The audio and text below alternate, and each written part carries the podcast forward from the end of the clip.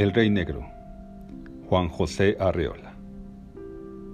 Yo soy el tenebroso, el viudo, el inconsolable que sacrificó su última torre para llevar un peón femenino hasta la séptima línea, frente al alfil y el caballo de las blancas. Hablo desde mi base negra. Me tentó el demonio en la hora tórrida, cuando tuve por lo menos asegurado el empate. Soñé la coronación de una dama y caí en un error de principiante en un doble jaque elemental.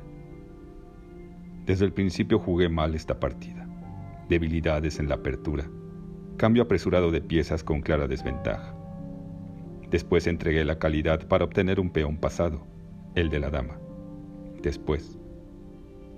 Ahora estoy solo y vago inútil por el tablero de blancas noches y de negros días, tratando de ocupar casillas centrales, esquivando el mate de alfil y caballo, si mi adversario no lo efectúa en un cierto número de movimientos, la partida es tablas. Por eso sigo jugando, atendiendo en última instancia al reglamento de la Federación Internacional de Ajedrez, que a la letra dice, Artículo 12. La partida es tablas. Inciso 4. Cuando un jugador demuestra que 50 jugadas, por lo menos, han sido realizadas por ambas partes sin que haya tenido lugar captura alguna de pieza ni movimiento de peón. El caballo blanca salta de un lado a otro, sin ton ni son, de aquí para allá y de allá para acá. ¿Estoy salvado? Pero de pronto me acomete la angustia y comienzo a retroceder inexplicablemente hacia uno de los rincones fatales. Me acuerdo de una broma del maestro Simagín.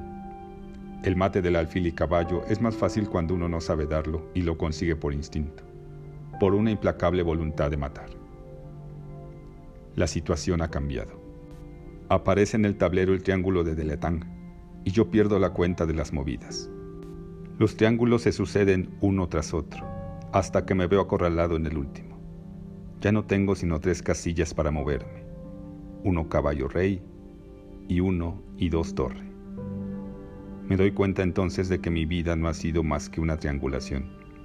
Siempre elijo mal mis objetos amorosos y los pierdo uno tras otro, como el peón de siete damas Ahora tres figuras me acometen, rey, alfil y caballo. Ya no soy vértice alguno, soy un punto muerto en el triángulo final.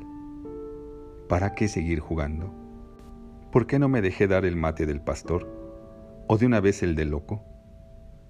¿Por qué no caí en una variante del legal?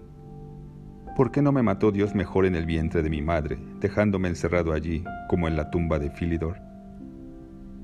Antes de que me hagan la última jugada, decido inclinar mi rey, pero me tiemblan las manos y lo derribo del tablero. Gentilmente, mi joven adversario lo recoge del suelo, lo pone en su lugar y me mata en una torre, con el alfil.